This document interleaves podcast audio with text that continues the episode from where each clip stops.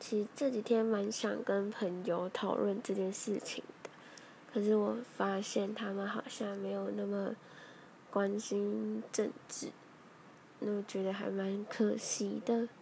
可能是因为他们还没有投票权，所以就没有那么想要参与。可是我觉得关心政治这件事情其实是不分年龄的，不关心政治下场就是被糟糕的人统治。我觉得现在的年轻人都不太出来投票的话，明年的总统大选，我们的台湾真的会被一些老人给输掉。嗯，就这样，拜拜。